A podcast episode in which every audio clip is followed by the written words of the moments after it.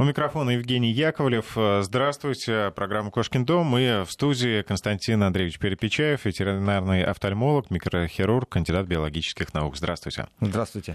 А сегодня мы продолжим говорить о технологиях восстановления и сохранения зрения, э, доступных для животных. И, конечно, хочется отметить, что э, в России впервые в мире проведена операция э, у енота на глазах. УЗИ глаза и операция. Ну, смотрите, здесь, э, как бы, наверное, э, это не, не самая первая в мире операция енотов, потому что все-таки енотов оперируют. А другой момент, что еноты очень специфические, конечно, такие пациенты. Они очень мимишные, когда на них смотришь на ролик в YouTube, да, как они там бегают. Но вот, как показала у нас клиническая практика, большинство енотов, которые вот приносят на прием, с ними работать очень сложно. То есть приходит владелец, говорит, да, вот у меня енот, у него есть проблемы с глазами, я говорю, ну хорошо, ну как бы доставайте, вы будем смотреть. И они говорят, доктор, а знаете, а он кусается. Я говорю, ну а как же мы будем его смотреть? Ну вот мы сейчас попробуем его достать. И вот те еноты, которые к нам приезжали, в большинстве случаев, когда еноты достают из переноски, да, он либо ну, пытается убежать, пытается спрятаться, то есть он начинает вертеться, животное достаточно да, как бы маленькое, и зафиксировать его невозможно, и посмотреть его невозможно. А офтальмологический прием, который проводится там на расстоянии полутора метров от пациента, ну это смешно. Неэффективно. Прием. Неэффективно, да. А, либо он, условно говоря, более-менее нормально сидит, но при попытке его посмотреть, он либо кусает врача, либо он просто впивается там в владельца, и его опять убирают в переноску, то есть, получается, какие-то приемы у нас с енотами проходили как бы чисто, скажем так, профанационные, то есть приезжает пациент, я ему помочь не могу. У нас был даже какой-то период, когда мы решили, что мы не будем принимать енотов, потому что приезжает пациент, а мы не можем даже посмотреть. И вот к нам приехал енот, а, по-моему, он из Саратова, да, если не ошибаюсь. С именем прекрасным Да, Виталий. да, енот Виталий. Мы передаем, наш коллектив передает привет еноту Виталию. Он, я думаю, тоже передает нам привет. И там ситуация, на самом деле, она как бы чуть-чуть такая драматичная, чуть-чуть сложная. У енотов достаточно часто возникает катаракта, это помутнение хрусталика. И, естественно, это патологии, которые лечатся только хирургически, только оперативно, и это очень высокий уровень операций. И многие пациенты приезжают тогда, когда хрусталик уже распадается, и глаз сохранить невозможно. И вот в данном случае получилось так, что енот, у него тот глаз, который врачами местной ветеринарии, да, он был оценен как что его еще можно было попытаться спасти. На момент, когда к нам он приехал, к сожалению, глаз уже спасти было нельзя. То есть там катаракта разрушилась, глаз воспалялся. И, естественно, во всех подобных случаях, ну и по зарубежной практике, и по нашей практике, этот глаз, ну как бы пораженный, поврежденный, он просто удаляется. То есть удаляется, веки зашиваются, ну и все. Собственно, нет глаза, нет проблем. Но поскольку у этого енота на другом глазу тоже есть катаракта, которая сейчас пока маленькая, неизвестно, будет она прогрессировать, не будет, но возможно, что все-таки это потребует хирургического вмешательства. Нельзя было допустить, чтобы он полностью ослаб. А, просто здесь был вопрос в том, что если мы этот глаз, скажем так, вот, который сейчас уже разрушен, если мы этот глаз удаляем, просто удаляем, то э, мы не можем понять, как у этого пациента будет проходить послеоперационный период.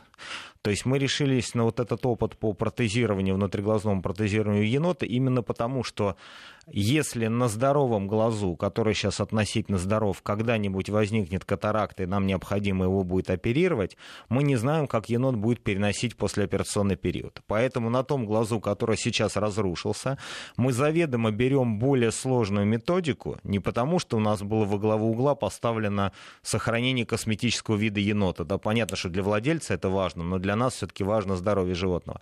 То есть мы решили отрепетировать более сложную операцию и более сложный послеоперационный уход для того, чтобы понять, сможем ли мы еноту потом помочь в будущем, если у него будет прогрессировать катаракта. И, э, естественно, как бы внутриглазное протезирование это, в принципе, достаточно большой эксклюзив. Кстати, за рубежом почему-то у них очень плохие результаты по вот, внутриглазному протезированию у животных. Я во многом это связываю, может быть, с технологиями изготовления протезов у них какие-то есть пробелы. То есть, ну, либо это... руки не те. Не, нет, вы знаете, здесь как раз насчет рук, э, как бы хотелось бы сказать, что вот у меня просто такие руки, да, а на самом деле нет, руки тут у меня нормальные, слава богу, но здесь вопрос не совсем в руках, вопрос в том, что все операции по протезированию, неважно, мы будем говорить про стоматологическую имплантологию, да, про косметическую имплантологию, человеческую или ветеринарную, там очень много зависит от качества самих имплантов, да, не случайно, вот когда мы говорим про имплантологию, всегда там гарантии на импланты, долговечность имплантов, вот это очень важно. И поскольку поскольку я как бы уже ну, 20 лет в теме да, вот этих вещей, а, я так понимаю, что а, не все то, что за рубежом производится, оно качество такого, которое должно быть, поскольку у них операции по протезированию за рубежом очень редкие считаются эксклюзивными, я так понимаю, что, как это может не звучит странно, что зарубежные производители ветеринарных протезов, они во многом какие-то технические параметры не очень учитывают, ну, что что-то у них не так, да, я не хочу как бы вдаваться в технические детали, но а, у нас вот производство протезов и производство, например, искусственных хрусталиков для животных, у нас, ну, можно сказать, что это наше собственное производство. То есть наш центр, он занимается еще и производством продукции. Определенно разрабатывает совместно там, с предприятиями, там, с учеными, с инженерами. Мы делаем продукцию сами для себя. И в, в качестве своей продукции для своих пациентов, да, мы, естественно, уверены абсолютно. И вот мы решили попробовать сделать вот эту вот процедуру интракулярного протезирования у енота для того, чтобы и избавить глаз от воспаления енота от болевого синдрома, и для того, чтобы попробовать более сложную методику и посмотреть, как енот будет переносить, ну и для того, чтобы сохранить косметический вид енота. И вот с одобрения и желания владельцев мы как бы сделали эту операцию, так сказать, у нас был специальный протезик заказанный для енота, эксклюзивный абсолютно. А, ну, слушайте, как скажем, мы когда делали, у меня не было сомнений, что мы технически сможем это провести, поскольку мы как бы делаем это на потоке, такие вещи. Но как будет вести себя енот, мы не знали. И вот операция была проведена где-то около шести месяцев назад. И мы молчали, никому не говорили, там ничего об этом не писали, потому что не знали, как, как это будет. И все-таки енот в Саратове, понятно, что от Саратова до Москвы тоже не ближний край. И вот к нам этот енот приехал, значит, на осмотр, и мы увидели его, и мы сами были очень рады.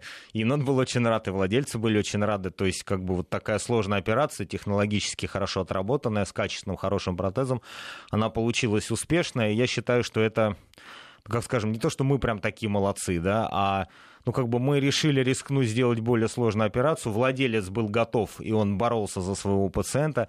Енот был просто абсолютно идеальный с точки зрения пациента, вот поэтому мы сделали даже видео, потому что он ведет себя, ну, не просто как обычная домашняя собака. Я бы даже сказал, что он более позитивен, абсолютно дружелюбно настроен. У него есть, кстати, свой инстаграм. Я вот посмотрел, как это они там с ним возятся, там играют, там чуть ли не борьбой занимаются с этим енотом, то есть обычное домашнее животное. Поэтому, Но это редкость, да? Да, это, это редкость, это исключение скорее. Не чем... надо думать, что каждый может завести енота. Да, поэтому, скажем так, я предостерегаю все тех, кто хочет вот так сразу взять енота и получить мимишного енота. Судя по количеству покусов у владельца на руках, я понимаю, что это непростой путь, но тем не менее вот как бы вот такая-то удача, естественно, ну, как бы за рубежом таких операций не делают не потому, что они, наверное, технически не могут их сделать, а просто, ну, как бы это нецелесообразно. То есть они считают, что, наверное, ну, енот — это дикое животное, там, плохо управляемое. Зачем ему делать такие сложные операции, если, не знаю, можно удалить глаз и закончить на этом. Мы пошли по другому пути, слава богу, мы получили хороший результат. А, это отнюдь не правило для работы с экзотическими животными, я всех хочу предупредить, да, это скорее исключение, но вот, скажем так, нам повезло, мы молодцы, все хорошо получилось. Вообще а схоже э, процесс оперирования животного и человека? А, вы знаете, очень здесь интересный вопрос. С одной стороны, вся техника как таковая, да, она, естественно, медицинская и там врачам, там студентам, которые, не знаю, начинают учиться офтальмологии, а, я всегда, ну, как бы говорил и говорю, и как бы считаю, что есть классика, да, то есть это медицинская офтальмология, там, медицинская пластическая хирургия, медицинская хирургия, то есть ты не, не должен изобретать велосипед, а должен сначала освоить азы, да, то есть как это делается у людей. Но а, напрямую перенести ни одну методику нельзя, потому что анатомические различия между животными и человеком по строению глаз, они большие. То есть общий план, схема, скажем так, строения глаза у всех млекопитающих одинаковая. Но а, технические особенности, там размеры, толщины ткани, там сопротивляемость разрезу, там какие-то вот эти вот параметры кровоснабжения, они очень сильно отличаются. И, как я, собственно, всегда говорю, у меня никогда не возникало желания прооперировать человека, да, хотя, как вот все говорят, слушай, а ты, ты можешь, вот человеку ну, можешь, конечно. я говорю, слушай, ну технически, наверное, могу, но у меня никогда не возникает желания прооперировать человека, и я э, видел огромное количество неудачных операций, когда врач-медик, офтальмолог очень высокого уровня, он пытается прооперировать животное, потому что ты не можешь учесть вот эти вот тонкие особенности, с которыми ты сталкиваешься только непосредственно уже на операционном столе. Ну и, естественно, самое сложное, наверное, для ветеринарных наших пациентов, офтальмологических, это послеоперационный уход, потому что, как я всегда говорю владельцам, а многие как-то не очень это понимают, но вот животное абсолютно не заинтересовано в сохранении своего глаза само по себе. То есть вот вы приходите сами к офтальмологу, он вам говорит так, Иван Иванович, значит, мы вас прооперируем, вы будете капать капельки, вести себя аккуратно, там глаза не чесать, и если что, сразу ко мне. Но, естественно, мы понимаем, что для нас зрение это основной орган, куда мы без глаза, да, мы будем делать все возможное, чтобы было все хорошо но животное ему абсолютно все равно. Ну, как вы уже говорили, потому что э, обоняние, например, важнее. Нет, да? просто потому что это животное. То есть, как бы мы не можем убедить собаку или енота сказать, слушай, брат, мы тебе такую операцию сделали, пожалуйста, не чеши, пожалуйста, там лапки мой, пожалуйста, давай закапываться. Животное ведет себя как животное. И сложность многих офтальмологических операций э, заключается именно в том, что тонкая, сложная, очень технически там ювелирная операция, она может закончиться неудачей, потому что в послеоперационном периоде там собака почесала, там попала грязь, владельцы не заметили, и самое главное, что животное не может нам своевременно сказать о том, что, ой, слушай, что-то у меня какая-то мушечка да, здесь плавает, что-то у меня где-то помутнело. То есть владелец замечает, что после операции пошло что-то не так, только когда есть уже явные какие-то процессы. А что вот, э, какие меры предпринимаются, чтобы животное ну, не повредило глаз в послеоперационном ну, смотрите, период. у нас есть как бы стандартная защита офтальмологических пациентов послеоперационная. Это а, ношение защитного воротника. Наверное, ну, все как бы представляете себе, uh-huh. это пластиковый такой как бы... Жабо. Жабо такой, да, который одевается. И я могу сказать, что а, эта система работает только для спокойных животных. То есть, если мы спокойному животному, у которого есть желание почесать глаз, мы одеваем средство механической, ну, как бы превентивное, да, то есть воротник, он не дает возможности лапкой там почесать себе глаз. Но, естественно, воротник пластиковый, и э, если животное начнет этим воротником там, бить по стенам или просто сильно бить по нему лапы или пытаться запихать туда какой-то предмет, игрушку, подушку, оно все равно себе глаз повредит. Поэтому, скажем так, защитный воротник – это средство защиты для адекватного животного. Поэтому при э, выборе пациентов офтальмологических, тех, кого мы берем на операцию, кого мы не берем, мы в первую очередь оцениваем адекватность пациента, возможность им управлять. У нас есть очень физические мощные пациенты, не знаю, там огромные крупные собаки. А есть, ну не знаю, вот мы там волка, например, оперировали, мы оперировали лори, да, это маленькая-маленькая обезьянка 350 грамм. Ну, как вот вы обезьянки, в обезьянке вообще ничего нельзя одеть, потому что она своими ручками тут же все снимет и все раздерет. Поэтому если пациент адекватен, то защитный воротник в каких-то случаях может помогать, а в каких-то случаях мы, наоборот, воротник не одеваем для того, чтобы пациент не привлекал внимание свое вот к этому жабо. А если же животное плохо управляемое, там, либо агрессивное, либо там, не знаю, невоспитанное, недрессированное, либо это дикое животное, вот бессмысленно их оперировать, потому что они все разрушат все, что мы создали, к сожалению. А вы уже упомянули, что животное ну, не может никак сказать, что там у него мушка или что-то еще. Как э, мы понимаем, что у животного происходит снижение зрения? Ну, какие-то проблемы? Но, Если вот внешних. Никаких. Смотрите, здесь на самом деле вот у, у животных здесь немножко проще, наверное, чем людей. В каком плане? Что, ну, по крайней мере, если мы берем собак и кошек, у них порядка 80% а, патологий, требующих хирургического лечения, именно вот сложная операция, это патологии генетические генетически. То есть мы берем животное а, породистое, мы знаем, что у породистого животного есть определенные проблемы с глазами, которые обусловлены генетической породой. А, есть, э, соответственно, определенные генетические тесты. Вот вы меня там перед эфиром спросили про бордера. Бордер. Вагон ну, заболеваний. Слушайте, в двух словах, да, генетически страшно лезет собака бордер колли. Нет, я, да, но мы говорим, что то есть, есть э, генетические заболевания глаз, которые для бордера, например, характерны. Допустим, хориоретинальная дисплазия или э, аномалия глаза колли. Да? Соответственно, если к нам приходит бордер да, или приходит колли, мы уже сразу знаем, куда смотреть. Поэтому, когда пациент приходит к нам на офтальмологический прием, самое главное, чтобы он просто приходил профилактически. И если владельцев беспородных собак и кошек, я всем говорю, что, слушайте, вы можете не мучить животное, не гонять в ветеринарную клинику просто так, потому что у беспородных животных, как правило, проблемы с глазами связаны с какими-то внешними факторами. Механическая травма. Да? В этом случае вы заметите, что глаз прищурился, что появились какие-то выделения, что-то покраснело. То есть это понятно, как нам попал соринкой, мы сразу чувствуем. Но владельцы породистых собак и кошек, вот я всем говорю, да, пользуюсь возможностью сейчас эфира, говорю, обязательно вы должны в течение первого года с того момента, как вы взяли себе породистую собаку или кошку, обязательно ветеринарного офтальмолога посетить. Потому что заранее известно, какие проблемы для вашей породы могут быть.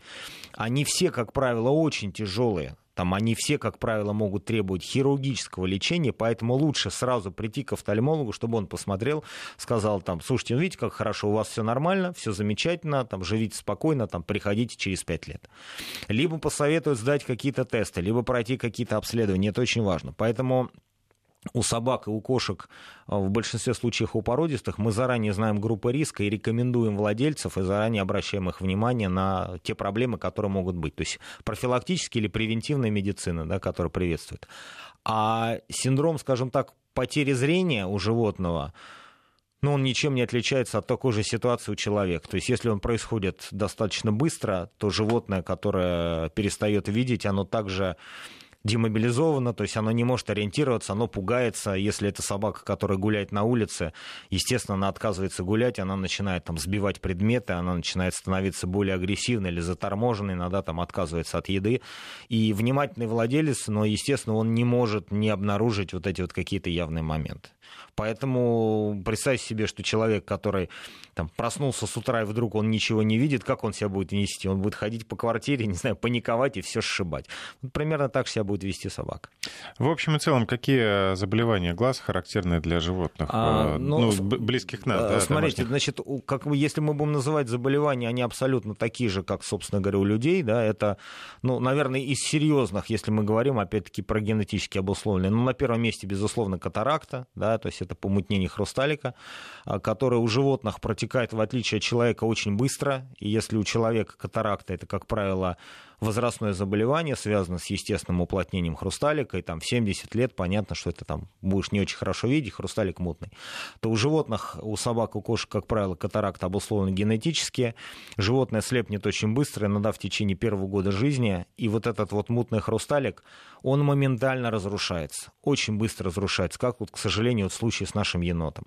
И многие ветеринарные врачи просто в силу того, что они, не знаю, там, не хотят там учиться или просто не знают, или у них есть какие-то иллюзии, они не обладают достаточным уровнем знаний, когда они пытаются лечить вот эти катаракты терапевтически, капать какие-то витаминки, то есть заниматься какой-то вот этой вот непонятной совершенно технологией, это заканчивает всегда разрушением и потерей глаза. То есть если мы у собаки или у кошки хотя бы немножко замечаем катаракту, да, то есть хрусталик мутный, глазик внутри имеет беленькое такое пятнышко, да, это требует экстренного хирургического вмешательства. И чем раньше мы это сделаем, да, тем выше результат, тем лучше результат. Соответственно, первый, наверное, на первом месте это катаракта. Сейчас это, наверное, ну, 90% э, сложных внутриглазных операций у собак, например, это все-таки катаракта. А дальше, опять-таки, те же самые генетически обусловленные заболевания сетчатки, когда сетчатка разрушается, медленно животное слепнет, опять-таки связано с генетикой. А, глаукома, тоже, наверное, всем нам знакомое слово, да, заболевание, связанное с повышенным внутриглазным давлением, также есть генетическая предрасположенность. Поэтому, в принципе, вот все то, что мы слышим про проблемы со зрением у людей, да, все те же самые проблемы возникают у животных. Просто они возникают обычно обусловлены генетически, они развиваются более быстро, и в силу того, что животные относительно короткоживущие создания, у нас нету такого большого времени на принятие решений. Потому что, как вот у меня есть, например, вот мои там, знакомые, друзья, говорят, слушай, вот у меня там, там отцу что-то, ну, в 50 лет у него уже катаракта. Как бы что делать? Я говорю, слушай, ну как, ну если врач ставит катаракту, надо прооперироваться. Потом я этого человека встречаю там через три года. Я говорю, ну как у тебя там батя-то прооперировали? Он говорит, слушай, ну он вроде видит, мы пока не оперируем, наблюдаемся, да, то есть прошло там 2-3 года, ничего не поменялось. У животных не получается с такими вещами. То есть сегодня у собаки катаракта ее можно спасти, да, и глаз, и зрение. Завтра можно спасти глаз, допустим, сделать протезирование, но уже нельзя спасти зрение, да, а послезавтра уже нельзя спасти даже глаз, необходимо его удалить. И э, с одной стороны, я понимаю владельцев, что когда они приходят, и их огорашиваешь, каких-то, огорошиваешь каким-то диагнозом, и они понимают, что надо оперироваться, как бы у них нет они не готовы морально, морально не готовы. Не, морально не готовы. Даже мы не берем финансовую сторону, просто морально не готовы. То есть я как бы, доктор, я пришел к вам, что вы капельки назначили, а вы тут говорите, что на операционный стол нужно. То есть, с одной стороны, я их понимаю. С другой ну, стороны... и начинается эпопея поход к другим специалистам, Да, другой чтобы специалист, а другой специалист, который, естественно, не обладает ни уровнем знаний, ни возможностями, ни опыта, он говорит, слушайте, конечно, там, этим бы врачам им только рез, давайте полечим. И когда он понимает, что на самом деле он ничем не может помочь, этот клиент приходит обратно говорит, доктор, слушайте, да, вот мы тут вот потратили какое-то время, ну давайте, мы готовы теперь оперироваться. Я говорю, господа, теперь уже нечего оперировать-то, теперь уже вот как с этим енотом, к сожалению. Потому что енот, кстати, вот этот, он к нам приехал на операцию по удалению катаракты. И владелец очень много задавал вопросов по поводу, скажите, а если у вас вот хрусталик искусственный для енота, а как мы будем ставить хрусталик для енота, а как вот он будет видеть потом енот? Я говорю, слушайте, вы приезжайте сначала, давайте посмотрим, что там с глазом. И вот а, немножко непонимание, с одной стороны, владельцев, с другой стороны, врачей, что а, лечить глазные заболевания должен только специалист, который реально этим занимается, вот, к сожалению, это причина а, большинства неудач и у нас очень, ну, как бы часто звонят пациенты, говорят, вы знаете, вот мы, допустим, там, не знаю, мы живем там в Сургуте, да, такие вот реально звонки. А, вот сейчас у нашей собаки, допустим, допустим, катаракта. Вот наш сейчас местный доктор, он нас сейчас подготовит к операции, и месяца через 3, через 4 с подготовленным там, пациентом мы к вам прилетим. Я говорю, вы понимаете, ну, подготовить к операции он не может, потому что он не знает, к чему готовить и нужно ли готовить, там, а через 3-4 месяца, к сожалению, может быть, мы ничем вам помочь не сможем.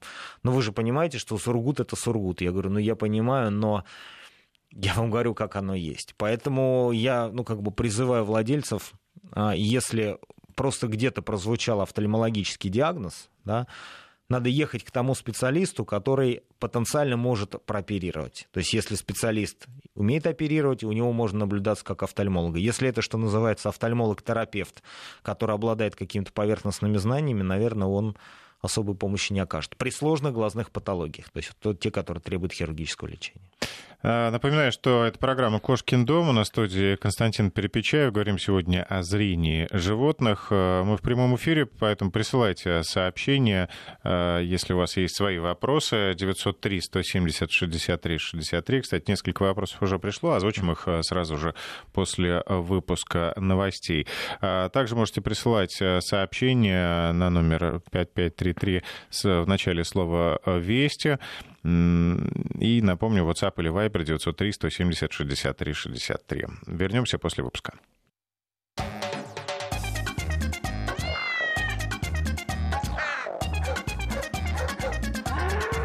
Кошкин дом. Снова здравствуйте. У микрофона Евгений Яковлев. В студии сегодня у нас э, Константин Перепечаев, ветеринарный офтальмолог, микрохирург, кандидат биологических наук. Говорим о зрении животных.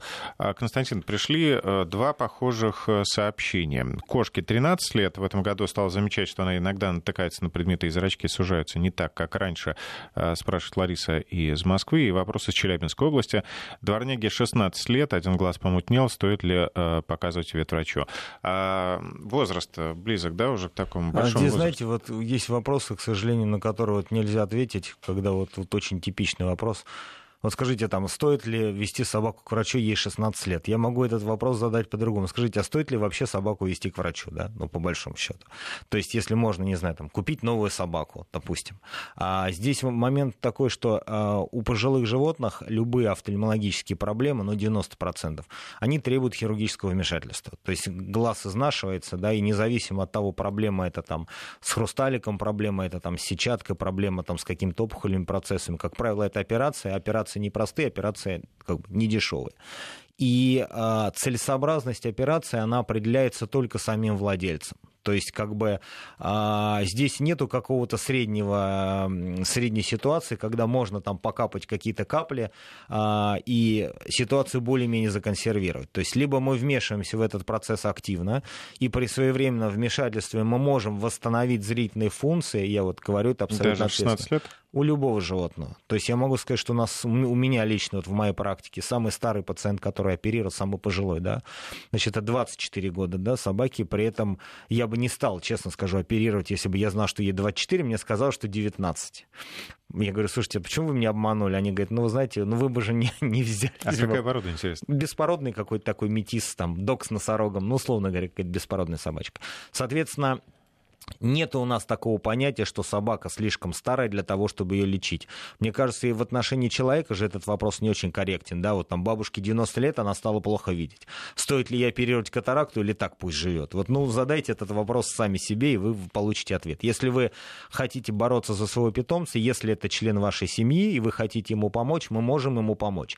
Да, как я всем говорю, решение о проведении операции проводится не на основании моего мнения как офтальмолога. Да? Проводится обследование обследование, там кардиообследование, определение анестезиологического риска, определение целесообразности, там потенциального результата. Но можно и в 16 лет собаке вернуть зрение. А по поводу пожилых кошек, у них, кстати, очень часто проблемы со зрением, именно у кошек, у пожилых, связаны с артериальной гипертонией. То есть вот эти расширенные зрачки, э, которые плохо реагируют на свет, они могут указывать на патологии сетчатки, связанные с нестабильным артериальным давлением. Поэтому нужно срочно ехать на диагностику в офтальмологический центр, да, чтобы провели осмотр, посмотрели, и диагноз будет поставлен. И как бы вот в данном случае можно и терапевтически побороться за глаз, если опять-таки своевременно это сделано. А есть ли породы, которым ну, вообще невозможно помочь э, операцией?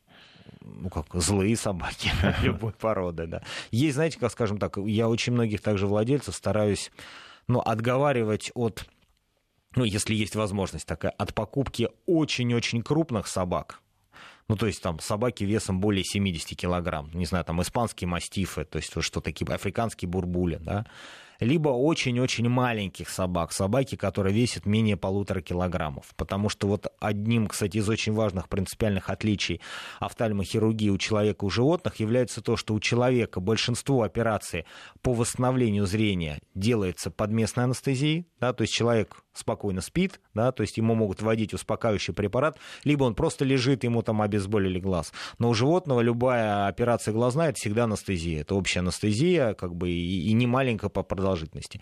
И у животных очень э, большого веса, и у животных очень маленького размера э, очень сложная анестезия, и просто сложно работать анестезиологу. И в некоторых случаях просто даже финансовая составляющая операции у очень маленькой собачки да, или у очень большой собаки, она может превышать стоимость самого хирургического вмешательства. То есть мы приходим здесь к ценам, близким ценам у человека. Ну, то есть, условно говоря, ну, допустим, там операция, не знаю, там по удалению катаракты там, у собаки весом, ну, допустим, там 10-15 килограмм, ну, она где-то так условно говоря, там в районе там, 30 тысяч рублей. Ну, допустим, вот примерно вот такая цена. А операция у собаки весом 90 килограмм, она может быть в 3-4 раза дороже. Просто потому ну, что... То есть выйти за 100 тысяч рублей? А, можно, да, потому что а, совокупная... А, то есть стоимость операции это самого технического исполнения, она не изменится но стоимость анестезии, количество там, персонала, там, поднятия, переноса вот этой собаки, возможности работы с ней, они очень тяжелые. Я не говорю про то, что, например, вот у меня есть клиенты, там люди состоятельные, у них хорошие автомобили но они собаку, которая весит 90 килограмм, на своей машине не хотят перевозить, потому что она просто там разломает весь салон. То есть даже транспортные расходы при перевозке вот таких огромных слонов, они представляют э, ну, определенную проблему. Поэтому если мы берем там собаку или кошку, и мы э, понимаем, что она может болеть, и мы понимаем, что ее придется лечить, скажем так, соизмеряйте свои желания своими возможностями. Поэтому вот это тоже очень вот такой вот важный момент. Ну, как мы говорили, у нас, э, к сожалению, нет ветеринарной страховки, э, но придется таким образом откладывать заранее деньги на какой-то бюджет, на ну, кстати, бюджет. Вот, на... Если да, вернуться, знаете, вот к этой теме как раз вот принципиальной, кстати, разницы в офтальмологических операциях, которые делаются у нас в России, да, ну, в частности, которые мы, например, делаем, там, которые я делаю, и те операции, которые делаются за рубежом, там а, во главу угла встает финансовая составляющая. То есть, а, если мы а, используем для операции на животных абсолютно все то же оборудование, которое используется в медицине, и там, когда к нам, допустим, приходит человек, ну, допустим, там, с ограниченными финансовыми возможностями, допустим, там, пенсионер, да, говорит, слушайте, ну а что допустим, вот, вот операции глазные, почему они так дорого стоят? Я говорю, вы понимаете, что мы делаем то же самое, что делают у людей, на том же самом оборудовании, с теми же самыми расходными материалами, только еще под анестезией. То есть есть еще общая анестезия, работа анестезиолога и наркоз. И мы стараемся снизить цену как можно меньше, да, но у нас, допустим, цены на офтальмологические операции у животных примерно составляют 30-50% от стоимости таких операций у людей допустим. То есть, ну, допустим, вот у человека операция на катаракте, ну, мы берем не там минимально возможные, да, там цены, не знаю, в каком-то... Ну, усредненное что-то. А, да, а цены нет, цены в хорошей коммерческой клинике. Ну, допустим, операция по катаракте у человека, я просто, ну, знаю, потому что работаю с врачами, с медиками, она может стоить вместе со стоимостью линзы 80-90 тысяч. Это нормальная цена, это еще недорого, потому что есть и 200 тысяч. Соответственно, у животных стоимость такой операции при минимализации расходов, да, она будет составлять 30-50%, там 30 тысяч, 40 тысяч рублей. Это минимальная цена, меньше быть не может, иначе надо брать просто, скажем так, там, скальпель, гвозди, плоскогубцы, оперировать ими. Это не получается. То есть у нас ситуация такая, мы стараемся подтянуться под минимально возможную планку, чтобы дать возможным людям все-таки ну, лечить, лечить собак. За рубежом совершенно другой принцип, он очень простой. Ты хочешь оперировать собаке глаз, значит, ты очень богатый человек. Почему? Потому что можно же собаке не оперировать катаракту. Конечно, можно. Можно удалить глаз, это дешево и сердито. Поэтому за рубежом стоимость таких операций значительно дороже, чем операции у людей не приравненных к стоимости операции у людей, а значительно дороже. То есть если мы берем ту же стоимость, допустим, там, удаления катаракты там, в 90 тысяч рублей, ну, допустим, на наши деньги, то за рубежом у собаки такая операция будет стоить в районе миллиона. И а, это влечет за собой две интересные вот такие вот вещи. С одной стороны, я смотрю на вот зарубежных офтальмологов, на их операционные, и я понимаю, что там стоит такое оборудование, которое в наших медицинских центрах не стоит. Там безумно дорогие стоят хирургические комбайны, там супер вот это вот технологические вещи. У них есть все. Ну, конечно. Но по сути, то есть получается, это все простаивает. Да, если то есть люди... если, операция стоит миллион, можно себе позволить купить все что угодно. С другой стороны, когда я смотрю даже на их демонстрационные видеоролики, которые они выкладывают, как рекламные ролики, да, мне хочется сказать, ребят, слушайте, что же вы так плохо оперируете? Ну, вы оперируете просто ужасно. То есть то, что вы выдаете за приемлемое результат для меня является, ну, просто там, провально сделанной операцией. Почему? Потому что очень мало оперируют. И вот это вот а, попытаться найти баланс, то есть, с одной стороны, сделать высокотехнологичную офтальмологию, то есть не, не лечение конъюнктивита, да, условно говоря, там у собаки, а высокотехнологичную офтальмологию, там операции сетчатки, мы сейчас, кстати, очень много начинаем это делать, там операции по замене хрусталика, сделать ее возможной, доступной и при этом делать это на высоком уровне здесь очень во многих случаях сложно. Поэтому вот мы, например, вот по этому пути идем за счет того, что большое количество вот принципиальных расходных материалов, которые определяют качество операции, там искусственные хрусталики, там интракулярные протезы. То есть мы их создаем сами для себя. То есть хотя бы мы, с одной стороны, мы на этом экономим, поскольку мы это делаем для себя, с другой стороны, мы уверены в качестве, и с третьей стороны, у нас нет лимита. Вот приехал к нам енот Виталий, там, енот Виталий, вот протез для енота Виталия, мы можем сделать для, для тебя. Естественно, за рубежом таких возможностей нет. То есть я говорю это не для того, чтобы вот там вот, что мы Россия, вот а в этом мы лучше. Но есть что-то, в чем мы действительно лучше, чем за рубежом. У нас это проще и больше возможностей. А, благодарность Константину Перепечаеву за совет срочно оперировать кошку, удалять глаз. Резиновая кошка Сфинкс э, из Самары э, была куплена с кошкой все в порядке, оперировал доктор Еремин, восстановление прекрасное, огромное спасибо, успехов в работе. Ну, Помните ну, эту кошку, нет? Ну, я помню, да, и Дмитрий Андреевич Еремин тоже привет огромный. А, кошке 6 месяцев упал с четвертого этажа. Сделали операцию, через сутки потеряла зрение. А, подскажите а, вообще, какие... Что, что может быть? Какие прогнозы? Слушайте, вот есть такое понятие, называется центральная слепота. То есть это у нас есть глаз как, как датчик, да, как анализатор, да, а есть мозг, который воспринимает вот эту информацию. Соответственно, при травмах головы, при сотрясениях, э, вот этот диагноз центральная слепота, это когда при неповрежденном или относительно неповрежденном глазе повреждаются так называемые центральные зрительные пути, либо зрительная кора, либо проводящие пути. И в этом случае прогноз на восстановление зрения зависит от того, насколько восстановится голова. То есть если э, при этом, э, условно говоря, врач офтальмолог, ну, может быть, даже не супер высокой квалификации, он должен просто оценить состояние глаза и сказать, насколько глаз структурно поврежден. Если глаз структурно не поврежден, то есть он там на месте, да, роговичка прозрачная, хрусталик на месте, сетчатка на месте, то в этом случае зрение может восстановиться, если уйдет тот процесс, который связан с повреждением мозговых тканей. Понятное дело, что падение с высоты это колоссальная сила сотрясения, там есть и явление отека мозга и все вот эти вещи, поэтому здесь как бы не офтальмолог будет определять успех, а именно грамотный терапевтический подход. Вообще, э, вы говорили о том, что когда глаз удаляют, как делается какая-то косметика, да? Или он просто зашивается? А, тут, опять-таки, очень тоже такая вот а, сложная тип понимания для людей. А, когда мы вообще говорим про косметическое протезирование глаз, да? то есть у человека применяется так называемая внутриорбитальное или экстраокулярное протезирование, которое заключается в том, что глаз удаляется полностью, остаются веки, и внутрь пустой орбиты мы ставим имплант, который косметически, ну, по сути, представляет себя там половинку пинг-понгового шарика порезанного, да, и на нем там, фотополимеризация или художник наносит рисунок. То есть это вставной съемный протез, как съемный протез зубов, да, вставные зубы. Сняли, помыли, поставили. А если кто-то смотрел, я думаю, все смотрели «Пираты Карибского моря», как там у пирата глазик все время выпадал на палубу.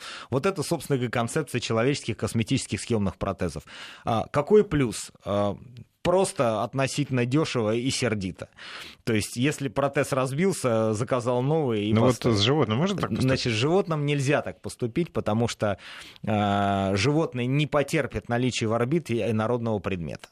Поэтому у животного, и вот в частности вот у енота, которым оперировали, это совершенно другая технология. Называется технология интраокулярного протезирования.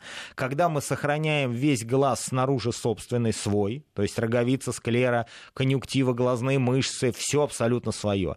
Мы удаляем внутреннее содержимое глаза, да, и внутрь вот этого естественного каркаса мы ставим опорный протез силиконовый. То есть примерно, я не знаю, если можно применить такую аналогию, вот вы берете яйцо в смятку, да, вы аккуратно из него ложечкой выскребаете, да, чем-то его заполняете и, за, и зашиваете. То есть эта технология, она э, не обеспечивает такого идеального косметического эффекта, как косметическое протезирование у людей, потому что, ну, глаз снаружи свой, но цвет протеза внутри, он все равно не совсем натуральный, он чуть-чуть, чуть-чуть глаз отличается.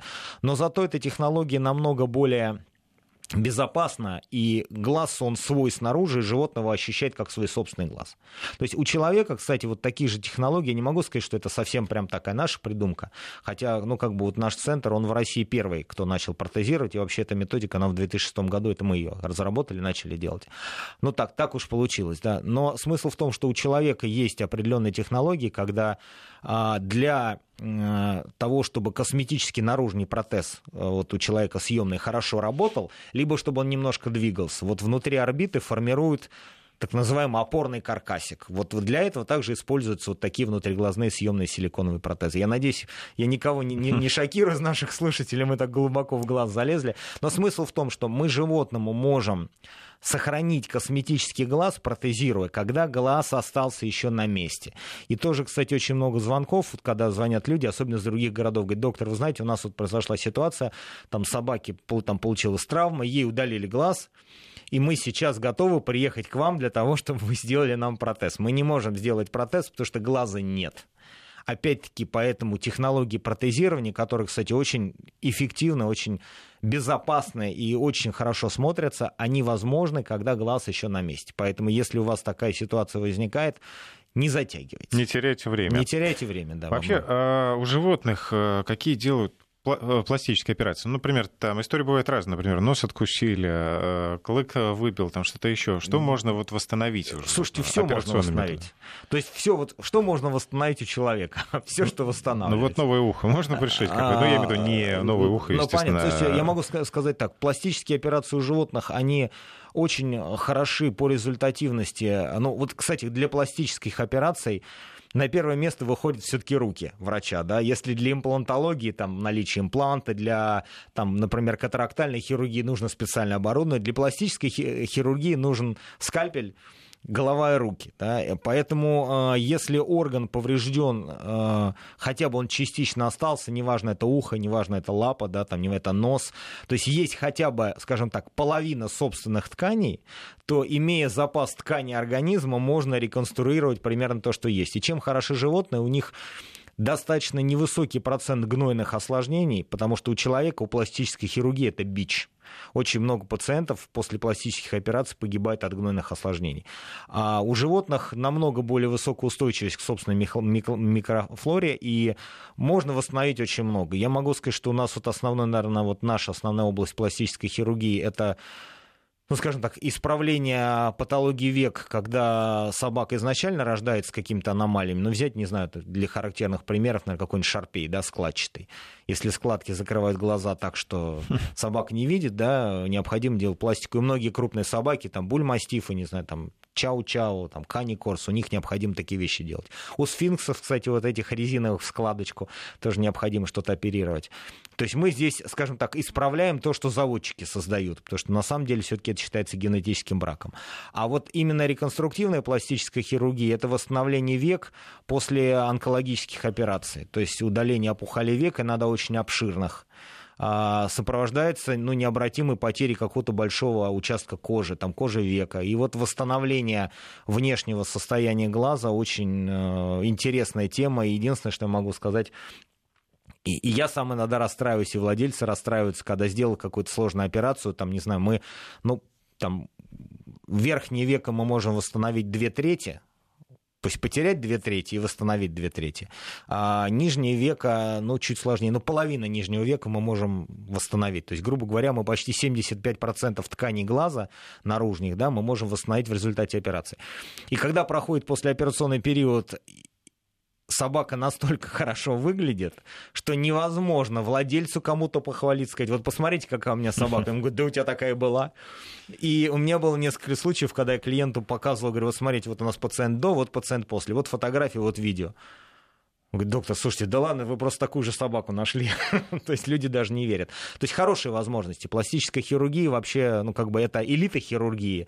Возможности очень большие, если руки ну, на месте. И я так понимаю, что, конечно, здесь тоже затраты существенные. Слушайте, Нужно не такие существенные. Вот, кстати, в отличие от человеческой пластической хирургии, в пластической хирургии у нас нет расходных материалов там есть врач и скальпель, и собственные ткани, поскольку собственные ткани, они бесплатно нам достаются, как раз пластическая хирургия, она там оплачивается, ну, по сути говоря, только сложности операции, а никаких расходников нет. Я могу сказать, что если, например, для операции на сетчатке, допустим, 80% стоимости операции – стоимость расходных материалов.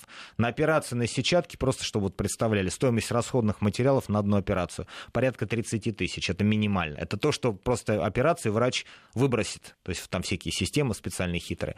На операциях по катаракте до 30% стоимости операции составляют расходные материалы. Там линзы, там специальные вискоэластические растворы и прочее, прочее. Для пластической хирургии расходные материалы предоставляет сам пациент, а врач предоставляет только работу. Поэтому... Честно говоря, удивили, Константин. А, кстати говоря, о зрении, существуют ли линзы для собак? Ну вот сменные, контактные, как контактные, да. да. А, вы знаете, ну как скажем, ну скажем так, практически, практически не существует, то есть их не производят.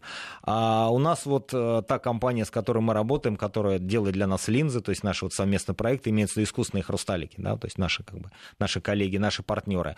А я поднимал вот этот вопрос, потому что в некоторых случаях у собаки нельзя сделать искусственный хрусталик, нельзя поставить просто технически.